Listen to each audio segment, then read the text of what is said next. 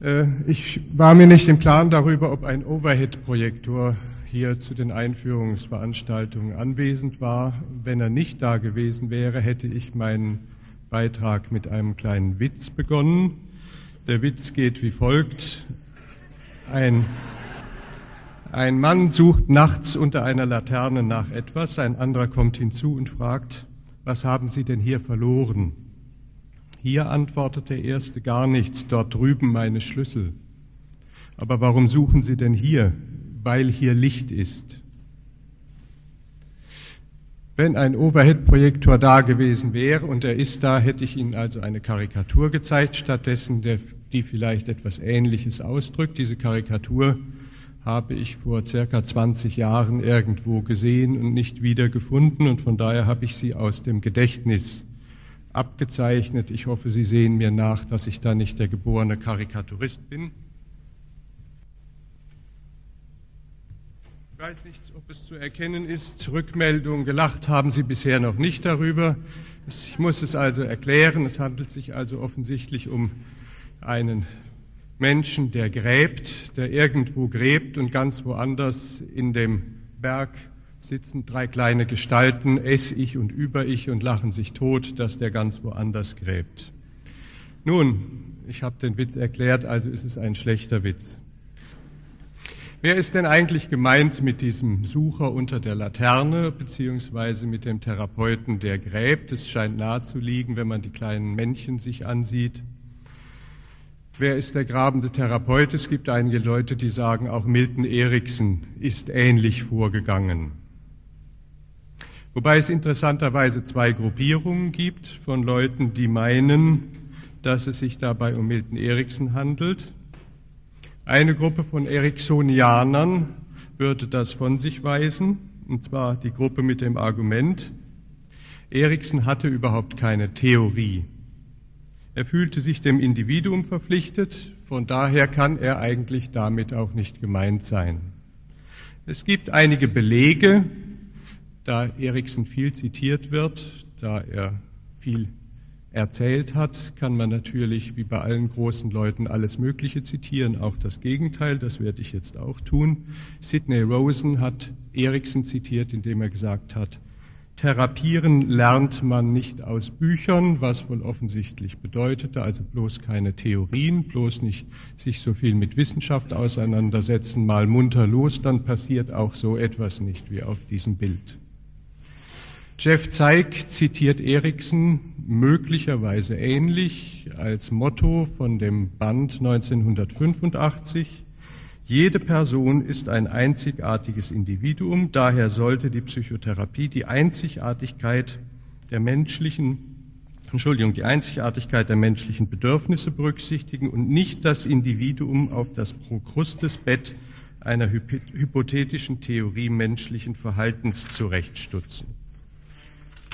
Das ist eigentlich schon eine relativ lang verbreitete Aussage. Ich will noch jemand anders zitieren, Claude Bernard, einen Physiologen, der gemeint hat, Menschen, die übermäßig an ihre Theorien oder Ideen glauben, sind nicht nur schlecht darauf vorbereitet, Entdeckungen zu machen, sie machen auch sehr dürftige Beobachtungen. Etwas, was ja für Therapeuten nicht gerade hilfreich ist.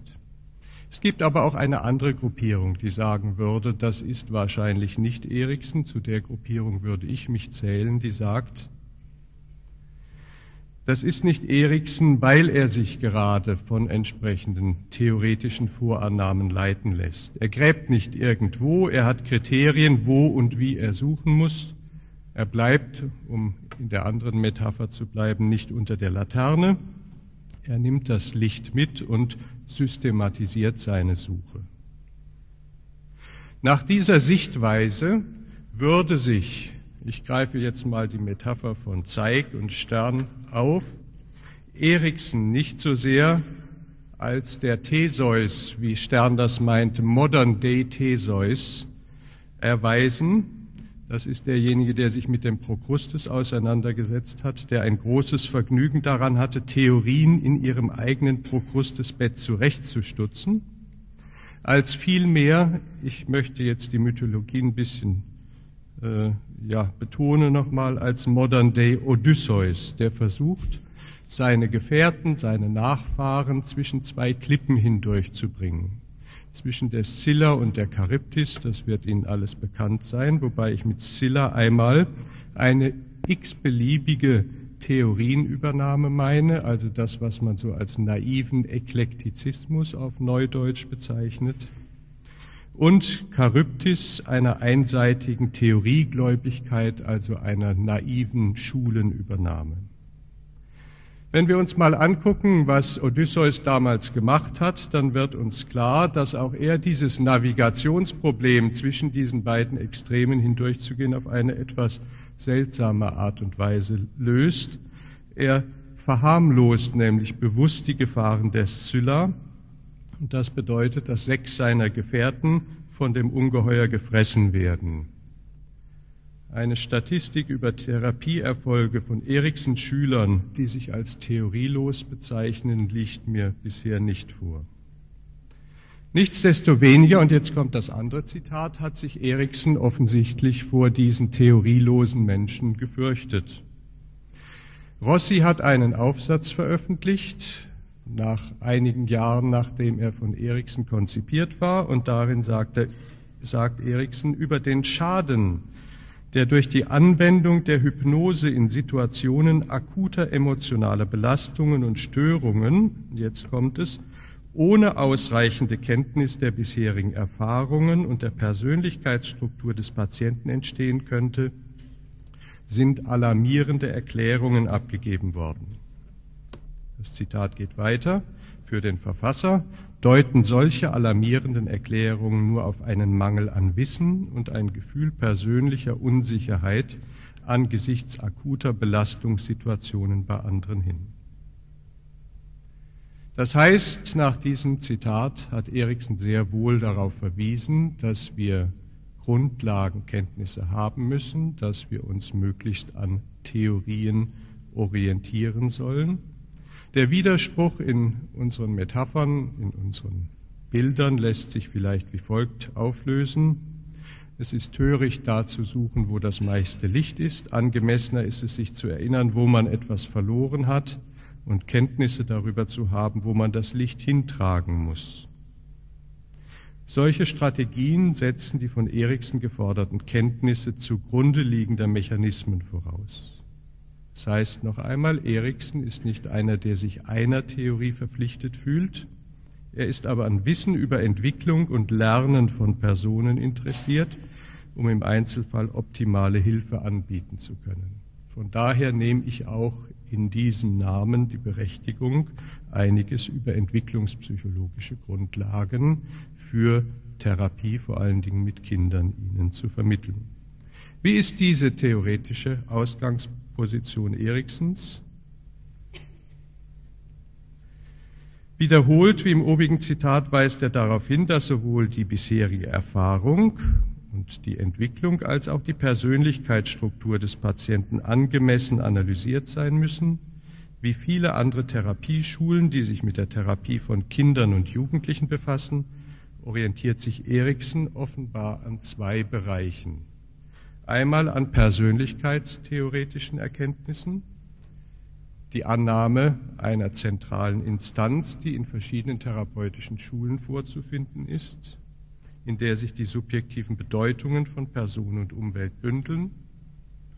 Ich sage nur einige Schlagworte, das Ich, das Selbst, die Identität und so weiter. Und ferner entwicklungstheoretische Erkenntnisse, wie entwickeln sich die jeweiligen Aspekte der Persönlichkeit, wie die jeweilige Interpretation von Welt. Wenn man das akzeptiert, diese Prämissen akzeptiert, dann ergeben sich für die therapeutische Praxis daraus zwei Fragen. Einmal, wie entwickelt sich die Wahrnehmung und Organisation von Bedeutungen? Aus diesen Befunden lassen sich Hinweise für therapeutische Strategien der Tranceinduktion, der Präsentation von Metaphern und Geschichten und so weiter ableiten. Und zweitens, wie entwickelt sich die zentrale Instanz der Bedeutungsintegration, also das Selbst, das Ich und so weiter. Hieraus lassen sich auch inhaltliche Hinweise ableiten zum jeweiligen Modell von Welt, das Individuen haben. Wir haben ja in den Einleitungsvorträgen schon darüber gehört. Auch das ist wichtig, um Metaphern angemessen konstruieren zu können, Geschichten angemessen einsetzen zu können. Ich möchte auf diese beiden Aspekte eingehen.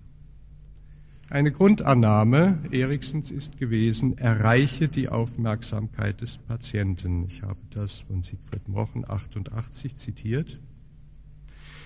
Wobei es wichtig ist, in diesem Zusammenhang Kenntnisse darüber zu haben, ob es vielleicht unterschiedliche Aufmerksamkeitsprozesse auf unterschiedlichen Entwicklungsstufen gibt.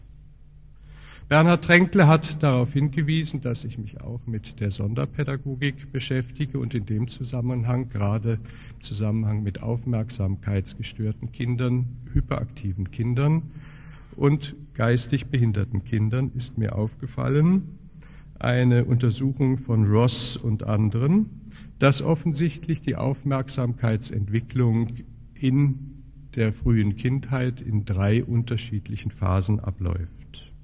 Es gibt zunächst einmal bis zum Vorschulalter so etwas wie eine überexklusive Aufmerksamkeitssteuerung. Das heißt, in dieser Zeit ist das Kind im Wesentlichen von einzelnen Aspekten seiner Umwelt gefangen. Diese Phase, etwa mit Beginn der Schulzeit, Sie wissen seit Piaget, man kann das alles immer nur so über den Daumen peilen, aber mit Beginn der Schulzeit in etwa, folgt so etwas wie die überinklusive Aufmerksamkeit, die sich durch eine Beachtung zum Teil übermäßig vieler situativer Aspekte auszeichnet. Offensichtlich ist das, ich sage das in Klammern, eine Voraussetzung für den Beginn der konkreten Operationen im Sinne Piagets. Und etwa im zwölften Lebensjahr unter durchschnittlichen Entwicklungsbedingungen wird diese über inklusive Wahrnehmungsbereitschaft von einer selektiven Aufmerksamkeitssteuerung abgelöst, der vorwiegend relevante Aspekte der Situation wahrgenommen werden. Man kann also zwischen unterschiedlichen Aspekten hin und her springen. Welche Konsequenzen kann so etwas für die Therapieplanung im Sinne der Hypnotherapie bei Kindern haben? Ich habe an anderer Stelle im Zusammenhang mit der Entwicklung des Metaphernverständnisses darauf hingewiesen, dass in der überexklusiven Phase, also im Vorschulalter, eine Tranceinduktion am ehesten durch deutliche äußere Anreize zu erreichen sein dürfte. Durch Bilder, Geschichten, Puppen. Siegfried Mochen hat ja etwas darüber erzählt. Ich werde auch ein paar Beispiele noch bringen in der überinklusiven Phase, in der also alle möglichen Informationen gebündelt werden, aufgenommen werden, ist möglicherweise eine Induktion mit Hilfe konkreter innerer Vorstellungen angezeigt.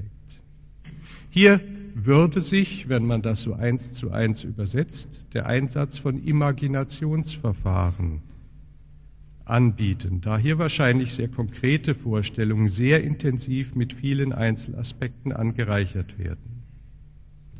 In der dritten Phase nun der selektiven Aufmerksamkeit kann man versuchen, die Aufmerksamkeit durch metaphorische Bilder, Paradoxien, Widersprüche, durch Humor zu einer Beschäftigung mit inneren Zuständen zu nutzen. Das wäre eine mögliche Konsequenz aus diesen Überlegungen. Ich werde gleich noch einmal darauf eingehen.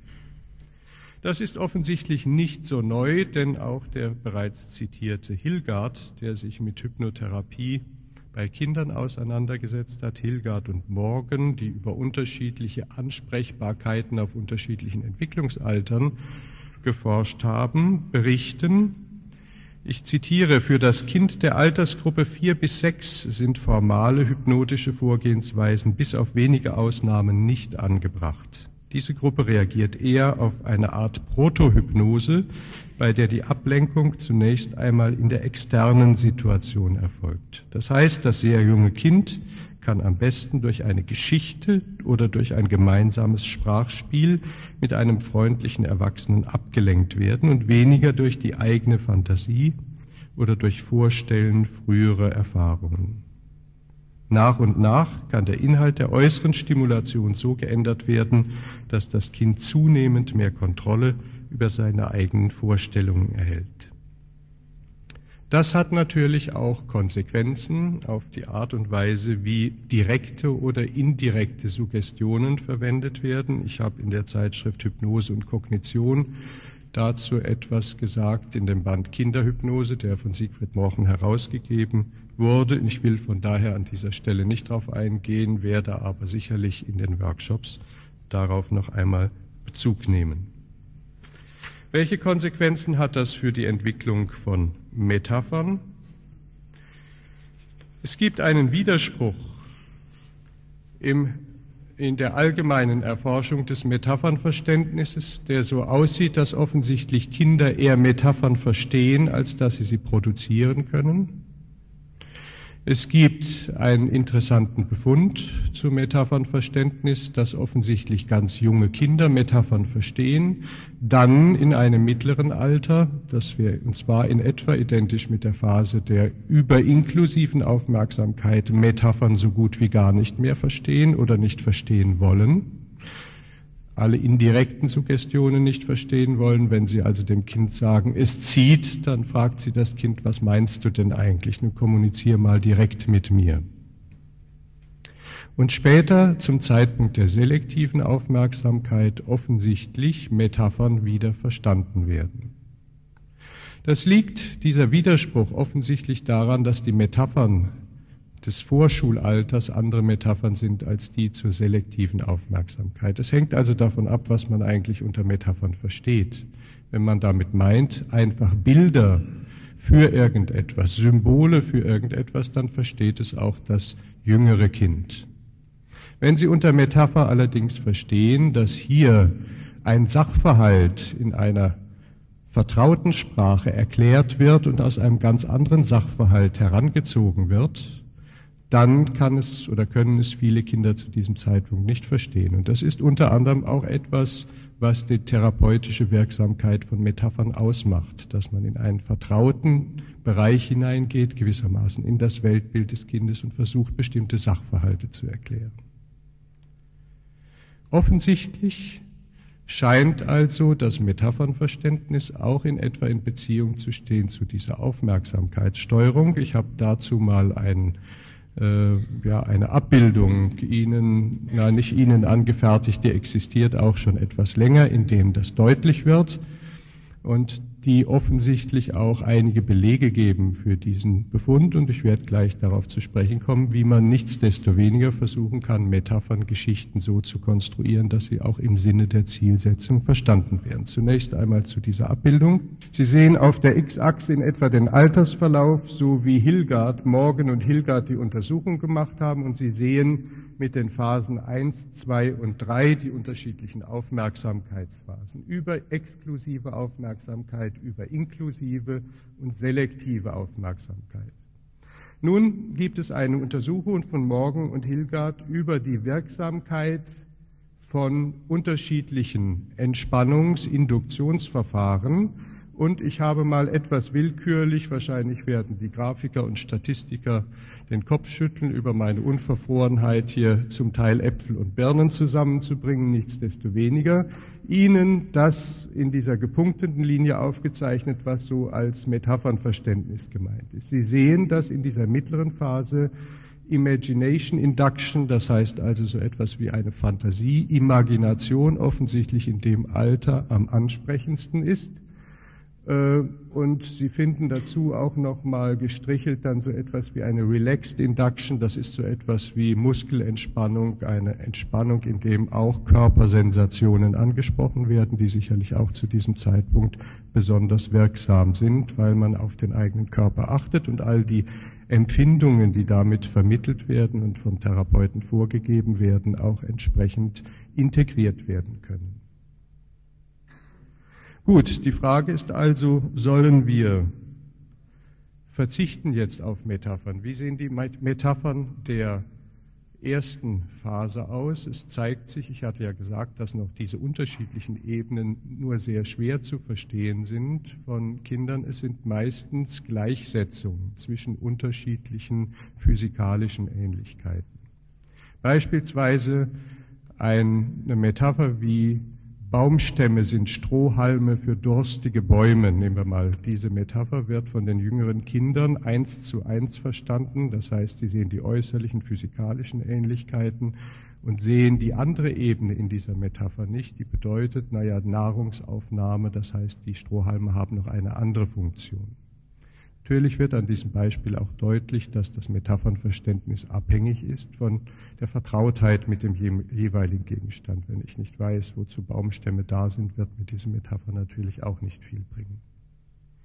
Die Frage ist, kann man versuchen, nichtsdestoweniger bestimmte psychologische Sachverhalte, und das ist ja das, was wir in der Therapie gerne machen wollen, auch auf dieser Altersstufe äh, zunächst einmal in die Therapien einzubeziehen. Es gibt eine Möglichkeit, und das ist auch ein entwicklungspsychologischer Befund, und Untersuchungen zeigen das, wenn wir in einer Geschichte von physikalischen Ähnlichkeiten ausgehen und versuchen, über diese physikalischen Ähnlichkeiten die psychologischen Sachverhalte zu verdeutlichen, dann kann es uns gelingen und wird es uns auch gelingen, bei Kindern in dieser frühen Phase schon ein entsprechendes Verständnis zu erhalten.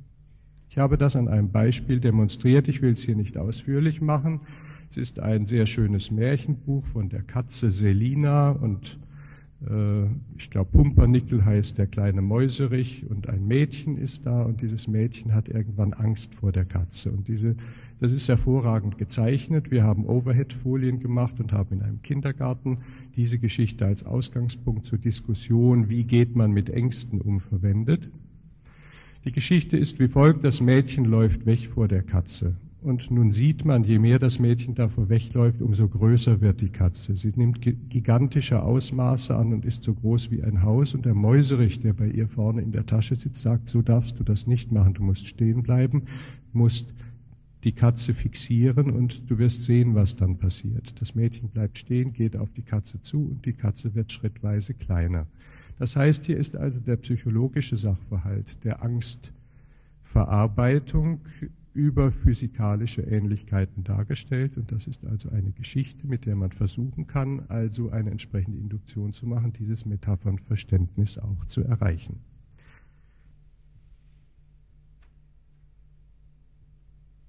Gibt es offensichtlich noch andere Möglichkeiten, Metaphern gewissermaßen kindgemäß zu präsentieren und darauf möchte ich in der gebotenen Kürze auch noch einmal eingehen. Eine wesentliche Sache ist die, dass man so etwas wie lebende Metaphern einführt, bestimmte Handlungsverschreibungen, das heißt, wo jemand konkret etwas tun kann und über diese Aktivitäten, weil es physisch erlebbare Aktivitäten sind, jetzt zu der Einsicht kommt, dass hier vielleicht auch auf einer anderen Ebene etwas gemeint ist.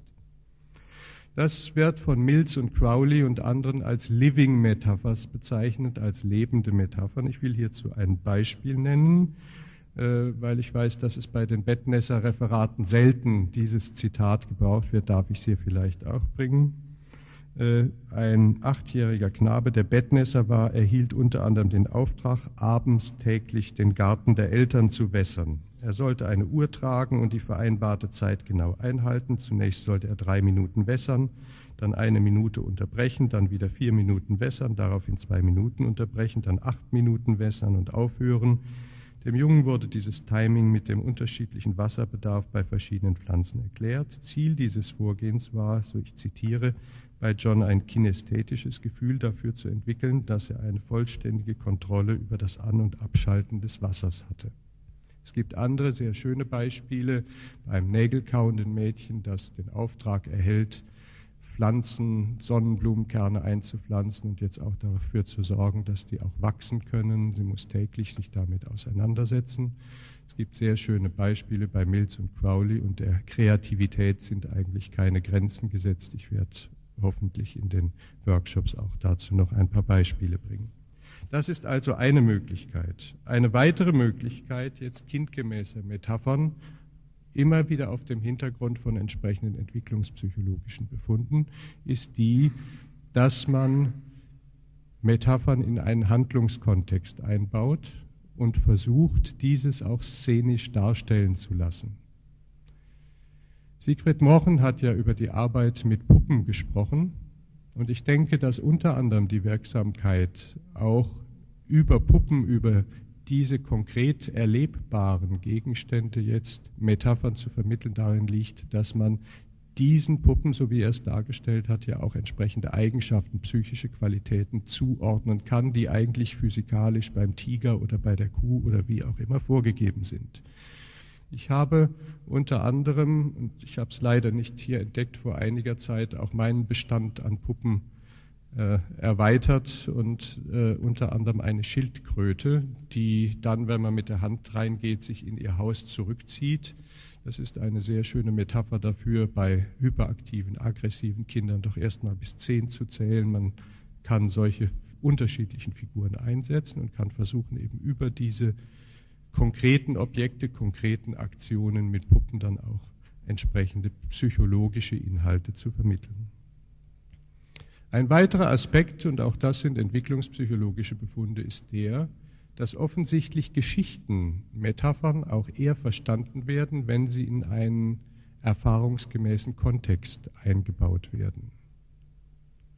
Was bedeutet das? Wenn Sie ein Märchen erzählen oder die Wirksamkeit, dass Metaphern, die in Märchen vorgegeben werden, verstanden werden, liegt es unter anderem, da gibt es eine sehr lustige Untersuchung von Stein und Glenn dazu, daran, dass die Geschichte meistens beginnt, es war einmal. Das ist so etwas, es wird ein Setting, ein spezielles Setting vorbereitet und Kinder haben die Erfahrung gemacht, aha, wenn die Geschichte es war einmal losgeht, dann wird wahrscheinlich auch auf der metaphorischen Ebene irgendetwas vermittelt. So wird es wahrscheinlich nicht gedacht, aber offensichtlich können dann schon zu einem relativ frühen Zeitpunkt psychologische Sachverhalte verstanden werden. Die Frage ist, was macht man, wenn äh, die Märchengewohnheiten zunehmend abnehmen und Fernsehgewohnheiten im Vordergrund stehen. Auch da kann man kreativ sein. Man kann versuchen, dieses Setting vorzubereiten. Es gibt in den USA einen Dr. Gardner, der eine, äh, sich hinter den Fernsehschirm setzt und sagt, this is Dr. Gardner's Storytelling äh, Hour und so weiter. Und dann geht es los mit dem Fernsehapparat.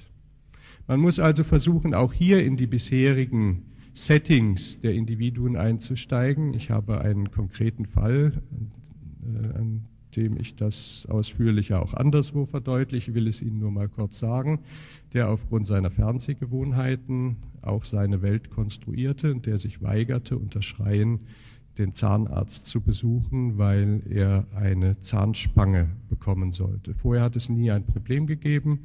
Er war auch gerne zum Erstbesuch zum Zahnarzt gegangen, aber nun weigerte er sich und äh, hatte massive, zeigte massive phobische Reaktionen. Es stellte sich heraus dann in einem Gespräch, auch unter anderem mit Puppen zunächst einmal, äh, stellte sich heraus, dass er einen Fernsehfilm Poltergeist 1 oder 2 gesehen hatte. Ich kannte den Film zum Zeitpunkt leider oder Gott sei Dank nicht, wo der Poltergeist Kinder nachts mit der Zahnspange in die elektrische Steckdose steckt und versucht, sie so zu töten. Der Junge hatte also, ich weiß nicht, ob im Beisein der Eltern diesen Film gesehen und das war eben der Anlass, dass er die entsprechenden phobischen Reaktionen entwickelt. Es gibt viele Beispiele und wenn Sie mit Kindern arbeiten, werden Sie feststellen, dass zunehmend mehr ihre Metaphern, auch die Art und Weise, wie sie ihre Welt strukturieren, durch diese Fernsehgewohnheiten bestimmt sind. Und ich denke, dass es auch da legitim sein kann, auch in dieses Setting, in dieses Milieu einzusteigen. Gut, das wäre zunächst einmal zu in der mir vorgegebenen Kürze zum Metaphernverständnis. Es gibt bei Mills und Crowley sehr schöne Geschichten darüber, wie äh, Märchen aufgebaut sein können, wie Märchen aufgebaut sein sollten. Äh, welche Prinzipien berücksichtigt werden sollten. Darüber müssten wir mal an anderer Stelle sprechen. Nun beschränken sich entwicklungspsychologische Grundannahmen natürlich nicht nur auf Aufmerksamkeitsprozesse, sondern es ist auch sehr wichtig zu wissen, wie entwickelt sich denn diese zentrale Instanz. Das ist also der andere Aspekt, den Erikson gemeint hat, persönlichkeitstheoretische Grundannahmen.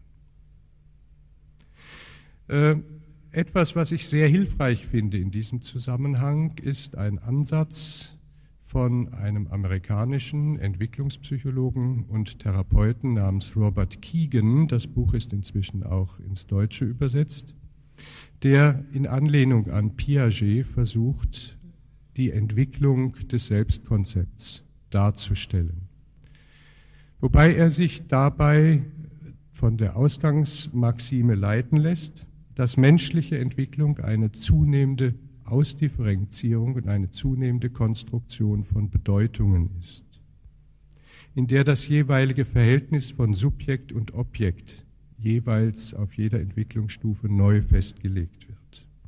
Wobei sich menschliche Entwicklung zwischen den beiden Polen Zugehörigkeit oder Autonomie, äh, äh, Zugehörigkeit oder Festhalten und Loslassen oder Autonomie bewegt. Das ist sehr wichtig, weil es sehr viele Entwicklungstheorien gibt, die einseitig diese Autonomiebestrebungen in den Vordergrund stellen und man hat massive Schwierigkeiten, dann bestimmte Problembereiche oder bestimmte Intentionen der Individuen zu verstehen, wenn man es nur auf der Ebene des Widerstandes, der Autonomie und so weiter sieht. Wobei bei dieser Entwicklung die einbindenden Kulturen das ist wohl ein Begriff, den er von Winnicott übernimmt. Einbindende, einbindende Kulturen, Entschuldigung. Das ist also zunächst einmal die Mutter, das ist die Familie, das ist die Schule, das sind die Bezugspersonen, die Peer Groups und so weiter. Eine unterstützende Funktion haben können, indem sie nämlich versuchen, die Entwicklungsbedingungen günstig zu gestalten oder zu erleichtern. Und interessant nun an diesem Ansatz, der auch für therapeutische Zwecke sehr wesentlich ist, dass offensichtlich jede dieser Phasen auch unterschiedliche Hilfsmittel in Anspruch nehmen kann, Übergangsobjekte. Zu diesen Übergangsobjekten zählt beispielsweise in einer Phase, in der das Kind sich aus der symbiotischen Beziehung von der Mutter löst, also eine Phase, in der das Loslassen im Vordergrund stehen sollte, all die Vielzahl der Kuscheltiere, der Kuscheltücher und so weiter, also sehr konkrete Objekte. Zu einem anderen Zeitpunkt kann es unter anderem ein Spielgefährte sein. Und hier ist es interessant, dass auch offensichtlich so etwas wie Alltagstrance festzustellen ist, nicht nur in dem Spiel der Kinder, die sich mit diesen Übergangsobjekten auseinandersetzen, sondern offensichtlich werden irgendwann dann, wenn diese Spielgefährten nicht zur Verfügung stehen, eingebildete Spielgefährten herangezogen. Etwas, was ja auch in einer engen Beziehung zur, äh, zur Trance und zu dieser Alltagstrance steht. Das ist nun so zu verstehen, dass offensichtlich es Probleme in der natürlichen Entwicklung gibt und diese Hilfen, diese Hilfsmittel von den Kindern zunächst mal eigenständig aufgegriffen werden, um ihre eigene Entwicklung zu ermöglichen. Ich will das nochmal ganz kurz an einer Spirale verdeutlichen, diese Spirale von Kegen. Es beginnt mit der engen symbiotischen Beziehung bei zum Zeitpunkt der Geburt. Impulsive Phase, souveräne Phase. Impulsive Phase ist etwa das zweite, dritte Lebensjahr. Dann souveräne Phase, das ist etwas, was erreicht sein sollte, wenn das Kind in die Schule geht, beziehungsweise in der Schule ist und so weiter. Es ist ein lebenslanger Entwicklungsprozess. Es gibt Untersuchungen. Kiegen ist übrigens äh, ein Kohlberg-Schüler, die sich ja mit moralischer Entwicklung auseinandergesetzt haben und auch über Moralentwicklung Untersuchungen gemacht haben. Offensichtlich nicht nur in den USA gelingt es wenigen Menschen, bis ganz oben in dieser Spirale zu gehen. Von daher müssen sie nicht verzagen, wenn sie sich auch noch relativ unten bei den zwischenmenschlichen Phasen bewegen in dem Zusammenhang. Gut, was können diese Befunde denn für die Therapieplanung eigentlich bringen. Zunächst einmal, die Ausgangsbasis ist, Basis ist, dass auf jeder dieser Phasen Kinder scheitern können oder Individuen scheitern können und es auf jeder dieser Phasen offensichtlich unterschiedliche Aspekte gibt, wie man aus der Fassung geraten kann. Es gibt darüber hinaus auch unterschiedliche Signale, die offensichtlich ausgehen, weil bestimmte ja, Übergangsobjekte, der eingebildete Spielgefährte oder das Kuscheltuch oder was auch immer exzessiv auch von den Kindern angeboten werden, die Hinweise darauf geben, wie der Übergang vielleicht erleichtert werden könnte. Und möglicherweise sollte der Therapeut sensibilisiert werden, auch für solche Hinweise, die gegeben werden von den Individuen. Es ist erstaunlich, wenn man darauf achtet, wie häufig Kinder kommen und von sich aus gewissermaßen diese Übergangsobjekte oder diese Hilfen anbieten. Dazu ein Beispiel. Ich habe vor einiger Zeit bei einem Workshop habe ich die Geschichte, die Janosch-Geschichte von Hannes Strohkopf erzählt. Es handelt sich dabei, ich weiß nicht, ob Sie die kennen, eine sehr schöne Geschichte, die ich auch auf Video aufgezeichnet habe für die eher fernsehgeschädigten Kinder von einem Jungen, der Schulangst hat und seinem Großonkel nach USA schreibt und der schickt ihm nun ein Zauberpulver, wenn man das bei Vollmond auf die Fensterbank legt, dann wird ein richtiger unsichtbarer Indianer daraus. Er nimmt diesen unsichtbaren Indianer mit in die Schule und er wundert sich unter anderem darüber, wie klein der Lehrer doch neben diesem riesigen Indianer aussieht. Der Indianer sagt ihm unter anderem, weil er meint, er könnte Ostereier nicht bemalen, äh, es gibt kein Daneben, wir Indianer kennen so etwas nicht, man muss nur munter drauf losmalen und er schafft es dann auch in seiner Form die Ostereier zu bemalen und so weiter. Äh, der Onkel hat ihn aber gewarnt, der Indianer ist vor Frost zu schützen und nun wird es kalt, der Indianer verschwindet und der Junge ist irritiert und der Onkel schreibt ihm, du brauchst den Indianer eigentlich nicht, denn du schaffst das ja jetzt ganz allein. Das ist die Geschichte. Interessant ist, und deshalb erzähle ich sie in diesem Zusammenhang, dass mich eine Kollegin angesprochen hatte auf dem Workshop und sagt, jetzt verstehe ich überhaupt, was der Patient von mir wollte. Es war eine Kollegin aus der Schweiz, die sagt, er hat mich gefragt, kennst du die Geschichte von Hannes Strohkopf? Können wir die denn nicht mal spielen? Und sie kannte die Geschichte eben nicht und wusste also mit diesen Signalen auch nichts anzufangen. Also das als ein Beispiel dafür, dass man auch wenn man diese Kenntnisse hat und wenn man weiß, was bevorzugte Übergangsobjekte, was bevorzugte Themen in dieser Altersstufe sind, dass man auch entsprechend diese Objekte aussuchen kann, Metaphern, Geschichten entsprechend aussuchen kann. Noch etwas anderes kommt dazu. Offensichtlich sind auch bestimmte Ängste und Phobien typisch für ganz bestimmte Entwicklungsabschnitte des Loslassens. Es gibt eine Vielzahl von Überlegungen, auch in der psychoanalytischen Literatur, dass beispielsweise in der Phase, wie es da bei Mahler heißt, Separation, Individuation, äh, so etwas wie Agoraphobien vorbereitet werden. Was passiert denn eigentlich dabei? Das ist die Phase der, des Loslassens zum Impulsiven, drei Jahre ungefähr. Man muss versuchen, eigenständig zu werden, man muss tunlichst und sollte tunlichst so ein bisschen von den Rockschößen der Mutter weggehen. Wenn es hier Probleme gibt, da es sich ja von der Metapher her um so etwas wie zunehmende Lokomotion handelt in diesem Fall, wird man auch unsicher in Bezug auf die eigene Fortbewegung, eigenständig Straßen zu überschreiten, eigenständig Plätze zu überschreiten und so weiter. Das ist sicherlich zu einem Gutteil Spekulation, ist auch unter anderem von einem Autor namens Etchit, einem Hypnotherapeuten, aufgegriffen worden, der diese Befunde und diese Erkenntnisse genutzt hat, um entsprechende Metaphern anzubieten. Er hat zunächst einmal als Induktion etwas genommen, was mit der Lokomotion, mit der zunehmenden Verunsicherung zu tun hat und hat als Induktion die progressive Muskelentspannung nach Jacobson, Sie kennen es vielleicht von der systematischen Desensibilisierung her, so modifiziert, dass etwas Unsicherheit in den kinästhetischen Empfindungen vorgegeben war.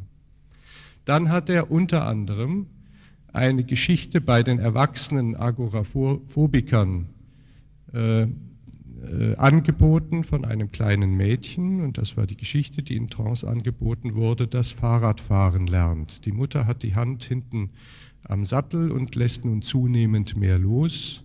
Irgendwann blickt sich das Kind um, fällt hin. Das ist von Jeff Zeig so kommentiert worden, dass das eine besondere Form von Lösung sein könnte. Darüber kann man diskutieren, ob man so etwas einbauen kann. Offensichtlich war unter anderem diese Geschichte erfolgreich. Darüber hinaus ist diese Situation und speziell diese Situation aufgegriffen worden in Living Metaphers. Die Leute sind also losgeschickt worden, mussten etwas besorgen, mussten dann immer wieder zu den Therapeuten zurück, berichten, was sie in der Welt gewissermaßen draußen erlebt hatten. Also diese Situation wurde nachgespielt. Interessant ist, dass es offensichtlich auch zu relativ paradoxen Reaktionen kam. Die ganze Gruppe von Agoraphobikern hat sich ein T-Shirt bedrucken lassen The Agoraphobic Bike Club hieß das. Die haben sich alle Fahrräder gekauft und haben sich alle ein T-Shirt mit The Agoraphobic Bike Club dann äh, besorgt.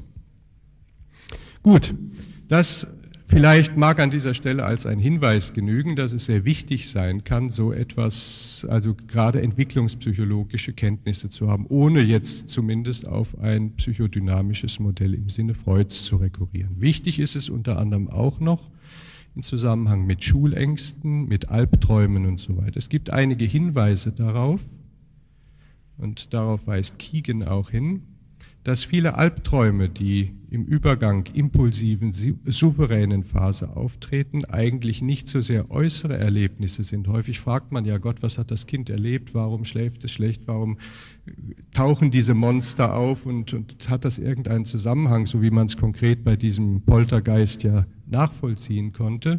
Sondern offensichtlich scheinen diese Figuren, diese Alps, die auftauchen, ich hoffe, ich das ist die richtige Pluralform, äh, so etwas wie die Impulse, die jetzt noch nicht eigenständig kontrolliert werden können, die Wünsche, die Bedürfnisse zu repräsentieren, die jetzt in metaphorischer Form in den Träumen auftauchen. Das heißt, auch im Sinne Piagets, auch im Sinne dieser Entwicklung kann man versuchen, hier Bilder zu entwickeln und kann versuchen, so einzusteigen, ohne dass man jetzt einen konkreten Auslöser, ein konkretes Bild in oder einen konkreten Auslöser dann in die Geschichte einbeziehen müsste. Ich will mal zum Schluss kommen und möchte noch auf einen etwas anderen äh, Aspekt zu sprechen kommen, warum es wichtig sein kann, das ist schon angesprochen worden, sich mit entwicklungspsychologischen Kenntnissen auseinanderzusetzen. Ich denke, und das ist ja heute in den beiden einleitenden Referaten deutlich geworden, dass der Therapeut durch Sprache und durch sein Setting auch Wirklichkeiten konstruiert. Und jeder von uns weiß es, bei Erwachsenen, auch bei Kindern, wenn wir beginnen, metaphorisch zu sprechen, in Bildern zu sprechen, nach einiger Zeit wird auch von den Patienten die Welt so konstruiert. Es werden bestimmte Inhalte assoziiert, es wird eher auf der Ebene der Metaphern konstruiert. Und es passiert noch etwas, dass auch möglicherweise bestimmte Inhalte, die entwicklungstypisch sind mit diesen Assoziationen, erinnert werden, vor allen Dingen im Bereich der Altersregression. Dazu vielleicht eine sehr interessante Geschichte, so fast zum Abschluss. 1920 hat es einen psychoanalytischen Kongress gegeben in Wien, an dem natürlich Freud teilgenommen hat und es war ein junger Schweizer Psychologe da. Und dieser Schweizer Psychologe hat gesagt, er habe sich mit der Sprache beschäftigt und ihm sei aufgefallen, dass die psychoanalytische Therapietechnik im Grunde genommen gerade der Sprache und den, dem Denkmuster der Kinder entsprechen würden, die Freud so für die ödipale Phase vorgesehen hätte. Von daher wäre es auch nicht verwunderlich, wenn man in dieser Sprache Patienten anspricht, dass natürlich ödipale Inhalte oder Inhalte aus dieser Phase erinnert werden. Der Psychologe, der diesen Vortrag gehalten hat, war Jean Piaget, der sich ja mit der Sprache unter anderem auch auseinandergesetzt hat. Freud soll das zur Kenntnis genommen haben. Ich weiß nicht, ob es weitere Konsequenzen für Therapieplanung in dem Zusammenhang gehabt hat.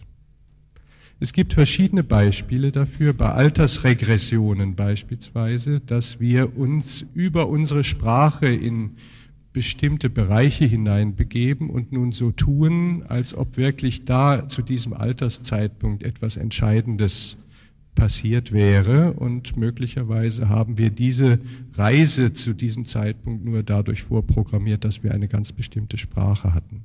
Vielleicht helfen uns auch entwicklungspsychologische Kenntnisse, dass wir auf dieser Reise aussuchen können, was ist denn eigentlich relevant und Kenntnis über die Sprachentwicklung auch, inwieweit können wir durch unsere sprachlichen Muster versuchen, dann ganz bestimmte Inhalte zu provozieren, die möglicherweise dann gar nicht so relevant für die Bedeutung sind. Ich kann leider, ich merke gerade, Bernhard guckt schon etwas ja, grimmig, weiß ich nicht. Ich interpretiere es mal so. Ich möchte von daher nicht mit einem großen Schlusswort enden. Ich möchte mich für Ihre Aufmerksamkeit bedanken und ich hoffe, dass Sie ein paar Anregungen gekriegt haben, inwieweit die Entwicklungspsychologie uns auch zusätzliche Hilfen in der Therapieplanung geben kann. Dankeschön.